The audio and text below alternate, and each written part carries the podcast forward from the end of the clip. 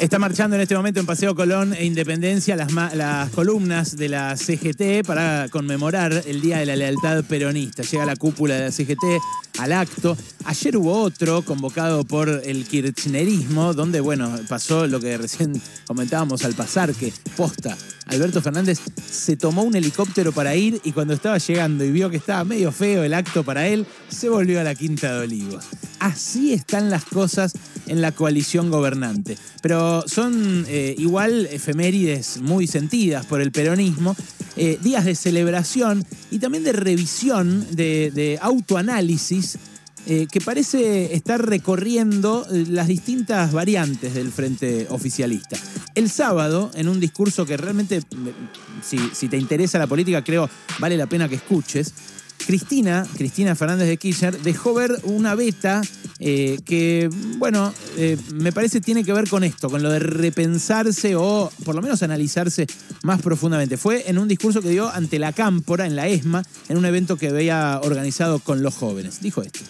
frente a un mundo que se había dividido después de la posguerra entre el comunismo de la Unión Soviética y lo que se llamaba el mundo libre, nace el peronismo, que es una alianza del pueblo fundamentalmente, una articulación entre el capital y el trabajo, en donde el Estado, encarnado por Perón, sabe que debe regular y fallar a favor de los trabajadores. Creo que hoy, hoy esa propuesta del peronismo de articular una alianza social entre el capital y el trabajo adquiere un volumen que excede nuestras fronteras.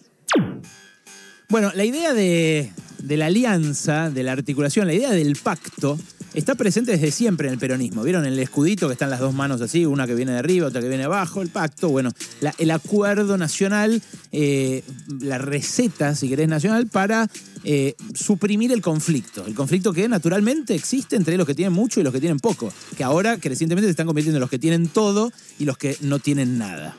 Bueno, este llamado de eh, Cristina va en línea con la propuesta de Sergio Massa, que viene diciendo ya hace dos semanas, tenemos después de las elecciones, más allá de cómo salgan, tenemos que hacer un gran pacto. Un gran pacto que el, gobierno en realidad al principio ya proponía, decía, vamos a hacer un acuerdo social, le llamaban acuerdo económico y social, incluso hubo una repartición del Estado que crearon para eso.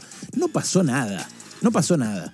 Eh, pero también tiene que ver con lo que dijo Alberto Fernández en IDEA el viernes, con los gerentes de multinacionales que se habían reunido ahí, y también con lo que les dijo eh, Alberto Fernández a los empresarios que recibió el martes, a los dueños, de, buena parte de los dueños de la Argentina, que lo fueron a ver ahí a la Casa Rosada. También tiene que ver con lo que dijo Mansur el viernes en Wall Street. Mansur y Guzmán, el jefe de gabinete y el ministro de Economía, que fueron a decirle a los inversores de Wall Street, miren que va a haber acuerdo sí o sí con el Fondo Monetario y miren que hay acuerdo en, todos los, eh, en todas las eh, eh, fracciones del frente en que tenemos que avanzar hacia allá, hacia un pacto con los empresarios, hacia una serie de reformas y hacia el acuerdo con el Fondo Monetario. La gran pregunta es, ¿con quién va a darse ese pacto? ¿Con quién y para qué? Y el discurso de eh, Cristina del sábado dejó una pista de con quién no.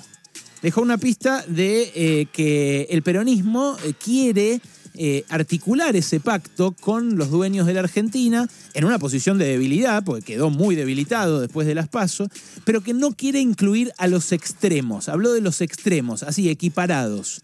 Escuchá en este fragmentito a qué llama extremos Cristina Fernández de Kirchner.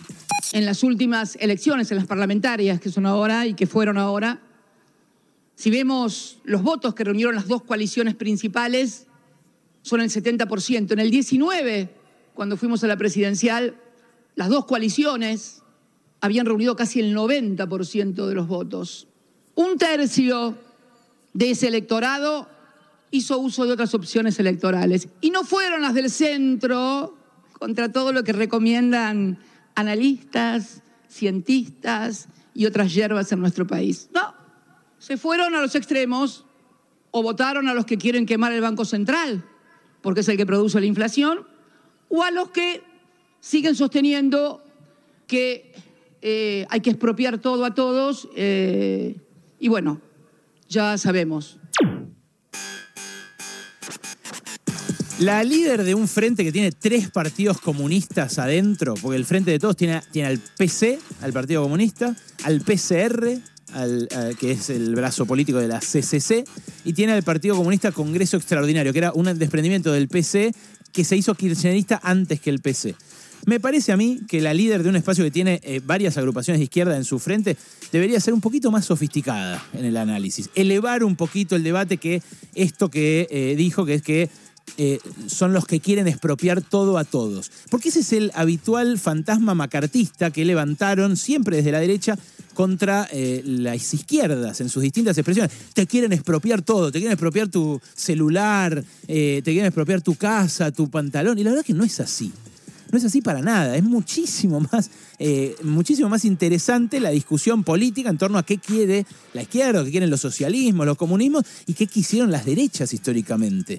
Eh, pero no solo es poco sofisticado y rudimentaria esta caricaturización que hace Cristina, sino que además es muy curioso que diga algo así y que inmediatamente, porque inmediatamente en ese mismo discurso, reivindicó la expropiación de 250.000 viviendas en Berlín, que acaban de votar los berlineses, y ella decía, bueno, en, Berlín, fíjense ustedes cómo eh, ganó el sí a expropiar estas viviendas para establecer una especie de inmobiliaria estatal que le alquile esos mismos departamentos más baratos a los que viven en Berlín. Porque lo raro de que Cristina haga ese, ese ataque tan, eh, tan eh, banal, tan superficial a la izquierda, es que parece haber un mal diagnóstico eh, de lo que hacen otros progresismos frente a la ola eh, ultraderechista que levantó la pandemia. Porque es cierto que había desde antes una ola ultraderechista, se veía en Trump, se veía en Europa, se veían los fachos de Europa de todo tipo.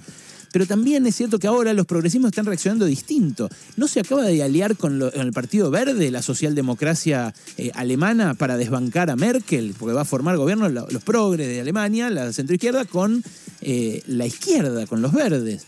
¿No se muestra acaso la derecha argentina cada vez más cerrada, cada vez más hostil a cualquier clase de diálogo? ¿A quién le propone un pacto o a quién le, propone una conversación el peronismo en este momento si no es a una oposición que en muchos casos, como Patricia Bullrich, dice a estos hay que hacerlos desaparecer? No se puede hablar siquiera con ellos. Bueno, es una pena que Cristina no se, no se deje entrevistar, que se haya dejado entrevistar tan pocas veces, porque yo le daría un montón de preguntas sobre lo que dijo el sábado me parece súper interesante, sobre el capitalismo y eh, también sobre eh, la, discusión acá en la Argentina. Ustedes me dirán, bueno, ¿quién son? Nada, ella habla, no se deja preguntar, es ella, es una líder, tiene 35% de los votos. Bueno, qué sé yo, a mí me parece que sería más interesante que se pudiera ver interpelada y que alguien le pudiera preguntar para que quede claro qué piensa de esto. Es de algún modo lo que discutimos el viernes con Leo Santoro, con Leandro Santoro, que un montón de gente me comentó durante el fin de semana, un montón, ¿eh? como nunca, hacía un montón de tiempo que no pasaba, me comentaron el reportaje con Santoro, que ustedes lo pueden ver porque está ahí colgado en nuestras redes, eh, está en nuestra cuenta de Spotify y demás. Pero la pregunta que le hicimos en un momento a, a Santoro es, bueno, si está todo tan difícil, efectivamente, como vos decís, ¿para qué quieren gobernar?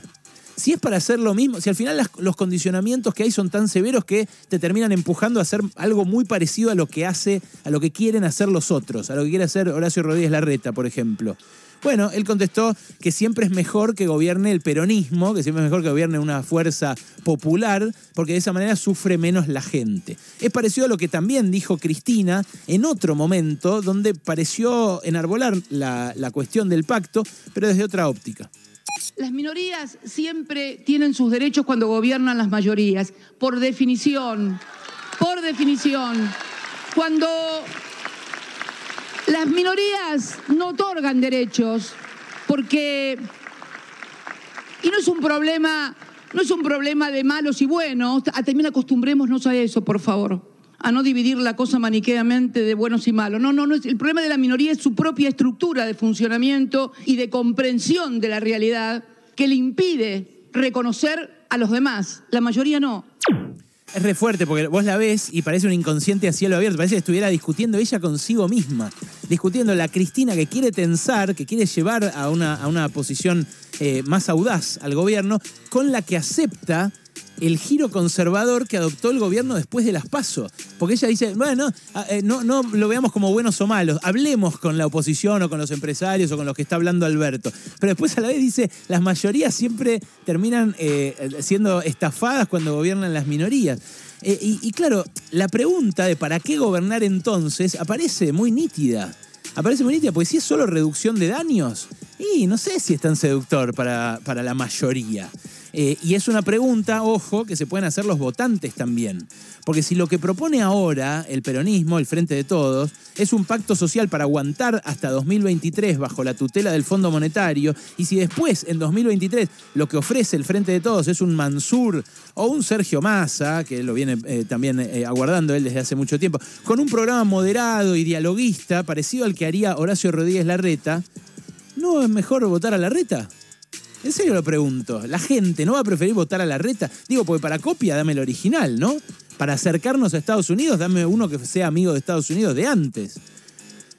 ¿No es lo que pasó en 2015 con Scioli? ¿Acaso? Lo de pongamos un moderado que así la gente no se asusta, pero después el moderado, así como no asusta, tampoco enamora, ni propone un futuro. Está difícil la cosa para imaginar futuros alternativos, pero lo peor que se puede hacer es plantear un pacto que no está claro con quién ni para qué y renunciar totalmente a imaginar cualquier futuro.